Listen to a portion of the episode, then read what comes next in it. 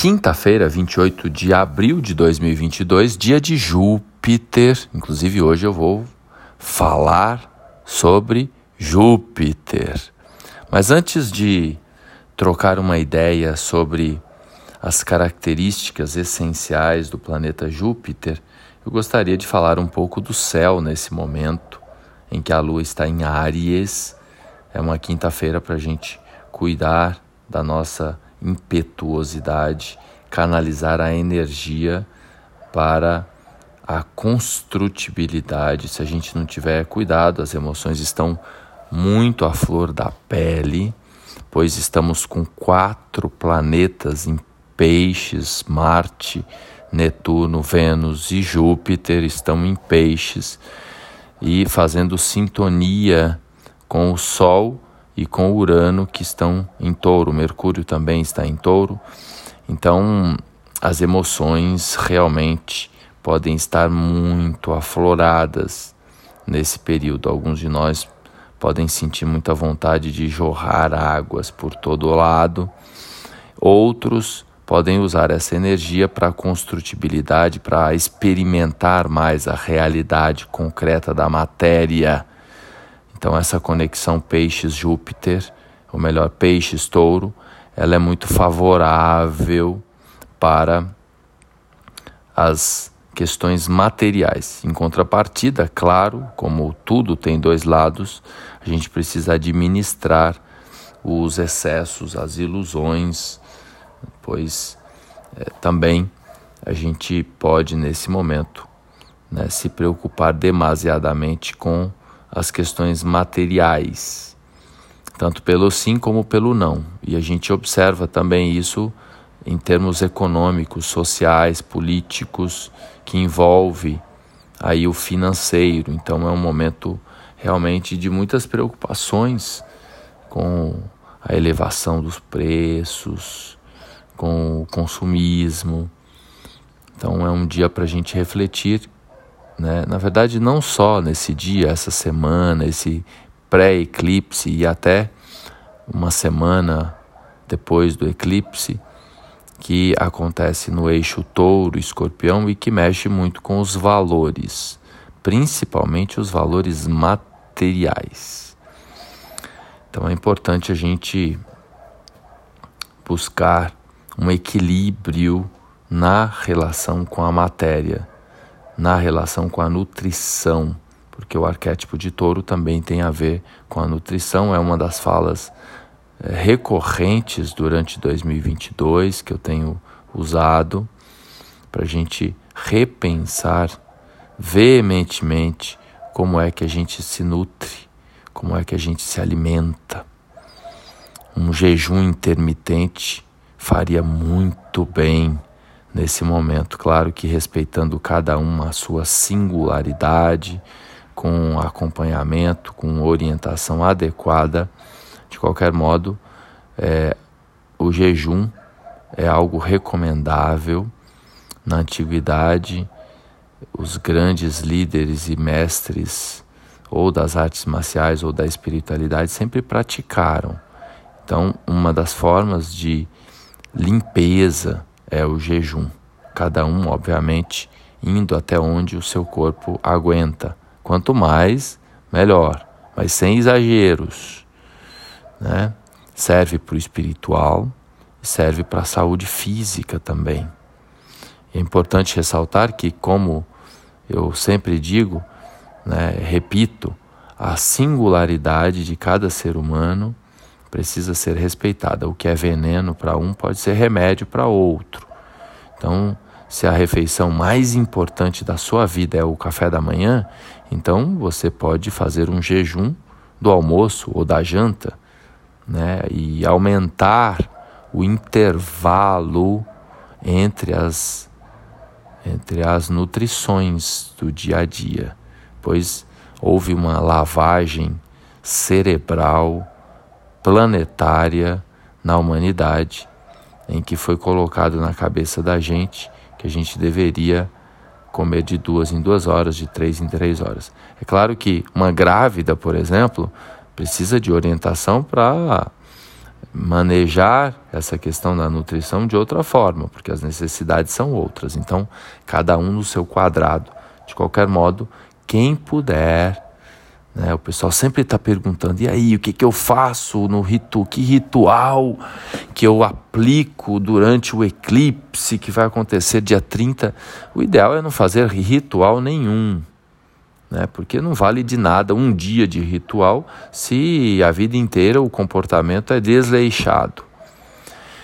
Então, é, né, respondendo aí, se eu pudesse dar uma dica durante esse período, não é no dia só do eclipse, é um pouco antes, um pouco depois, por alguns dias, refletir um pouco mais e aplicar na experiência a disciplina de comer em intervalos mais longos, ou seja, ficar mais horas sem comer, menos refeições durante o dia. Os nossos ancestrais comiam uma ou duas vezes por dia, no máximo, né? Então, quem conseguir se nutrir menos vezes durante o dia seria muito bacana durante esse período. Né? as práticas da, do yoga recomendam é, que a gente é, se nutra de, de 8 em 8 horas, que a gente fique em intervalos de 8 em 8 horas. O, a dinâmica do jejum intermitente, para quem é, é, praticante, fala em ficar 12, 14, 16 e alguns né, que já são aí experientes chegam a ficar 24 horas ou até 48 horas sem comer. E é uma galera que tem uma saúde bacana, viu? Então, dá uma repensada aí sobre esse negócio de ficar colocando coisa na boca toda hora. É, uma, é algo muito importante que faz uma diferença tremenda na saúde física e, repito, espiritual. Falando um pouco mais desse lado transcendental pisciano, quem rege peixes é Júpiter, que está em peixes, nos graus finais. Então, o homenageado de hoje é Júpiter, que é um planeta diurno, masculino, moderadamente quente e úmido, então ele é um doador de vida. Para quem estuda esoterismo né, mais extragaláctico, diz que lá em Júpiter moram seres avançadíssimos, né? Está associado ao elemento ar e ao temperamento sanguíneo. É um dos planetas mais brilhantes do céu, superando apenas é, superado apenas por Vênus, né? Vênus brilha mais do que Júpiter. A sua expressão radiante e luminosa, combinada com sua lentidão e distância à Terra, um ciclo de 12 anos ao redor do, do Sol, né, o ciclo de, Saturno, de Júpiter, faz de Júpiter um, um símbolo de harmonia, de bem-estar, de bondade. Então, Júpiter é, em muitas mitologias, um planeta associado ao Rei dos Céus, Zeus, né, por exemplo a sua natureza temperada, o seu papel de mediador entre os extremos de frio e calor. Então, Júpiter está situado entre Saturno e Marte. Então, Marte com a, com a caloria e Saturno com a frieza. Júpiter está ali no meio, por isso que ele tem essa conotação né, do grande benéfico. E o seu brilho límpido fazem de Júpiter o símbolo do do intermediário, do legislador, a lei, o signo de Sagitário, né, que é regido por Júpiter, tem a ver com a justiça, com a lei. Aquele que promove a temperança, portanto. Assim, simboliza a moderação, a justiça, a religião, a lei, a lei suprema, a lei, tanto a lei superior, o sagrado, como a lei dos homens. Então, são os atos generosos, magnânimos. Por ser um planeta lento, Júpiter é, juntamente com Saturno, um dos, dos chamados é, ou seja, chronocrators, de crono, de tempo.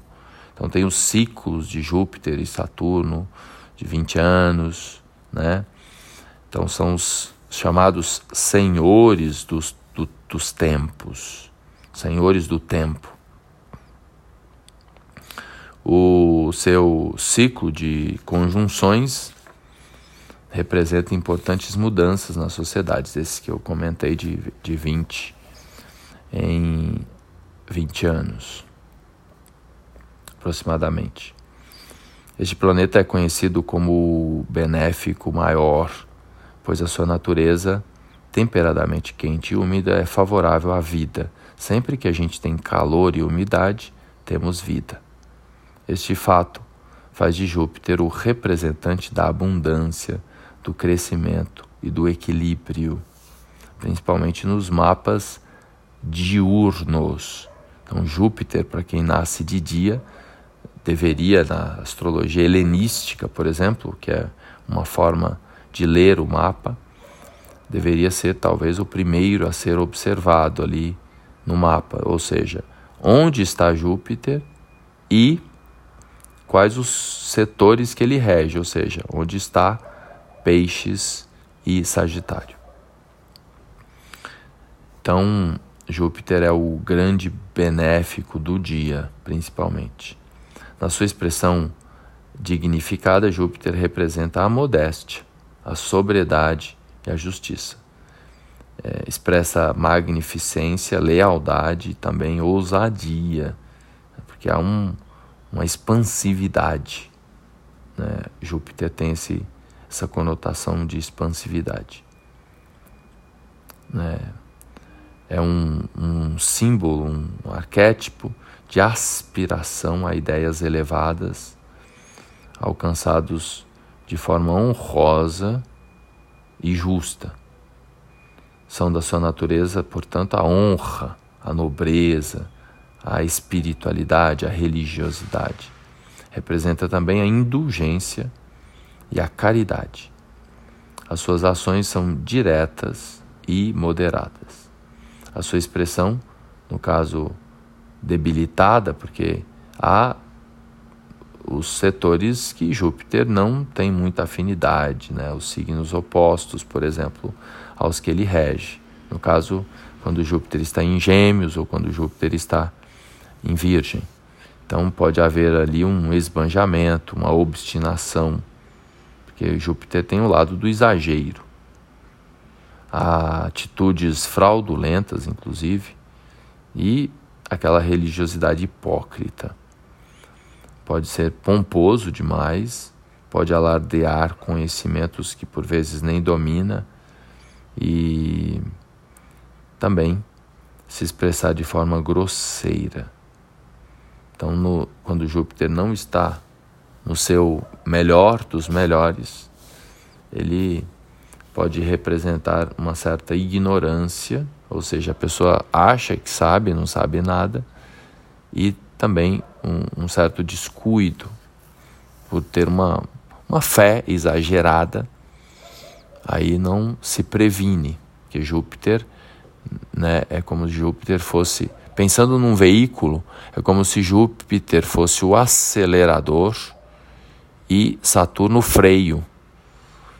Então, a gente precisa acelerar, mas também precisa ter freio. Se Júpiter está numa posição debilitada, então não tem governo, não tem domínio, então há o descuido. É isso. Vamos aproveitar que Júpiter a cada 12 anos, Júpiter passa por Peixes e a cada 12 anos passa por Sagitário. Durante esses períodos, são períodos de muita expansividade, de muita abundância, de muito, de muito crescimento. Né? Nesse momento, Júpiter está em conjunção com Netuno e, claro, ativa demasiadamente as águas dos oceanos, dos rios. Então, é um período de confusões envolvendo as águas, né? os desastres ambientais né? E então, para finalizar, vale uma recomendação aí para o segundo semestre, pra, né? Agora para esse período que, que Júpiter está nessa transição para peixes, né? principalmente, ou melhor, para Áries. Então Júpiter está em Peixes, no final de Peixes. Então ele vai mudar para Áries. Depois ele faz o movimento retrógrado e, re, e volta para Peixes de novo. Mas o que eu quero dizer é, esse período agora, depois do eclipse, esses próximos seis meses, é um período para a gente refletir assim fortemente sobre a nutrição. Como 70% do corpo é água aproximadamente, ou seja, a maior parte daquilo que compõe o nosso organismo é água.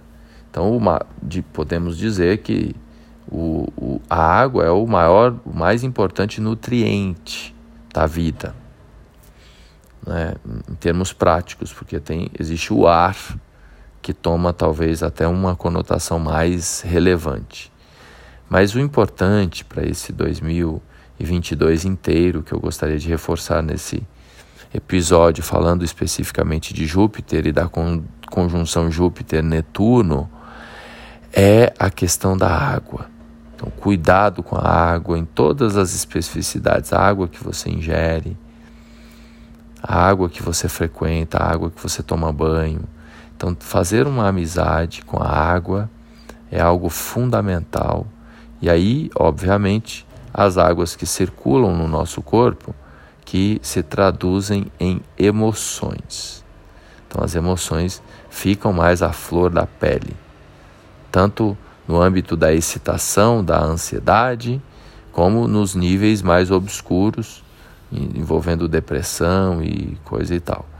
Então, na medida que você se relaciona melhor com a água, bebe mais água, conversa com a água, banhos conscientes, atenção ao consumo da água, a qualidade da água que você bebe, tudo isso ajuda a gerenciar melhor as emoções que estão extragalácticas nesse momento por conta da conjunção dos quatro planetas em peixes. Então, a gente precisa trazer mais os pés para a terra, para o chão.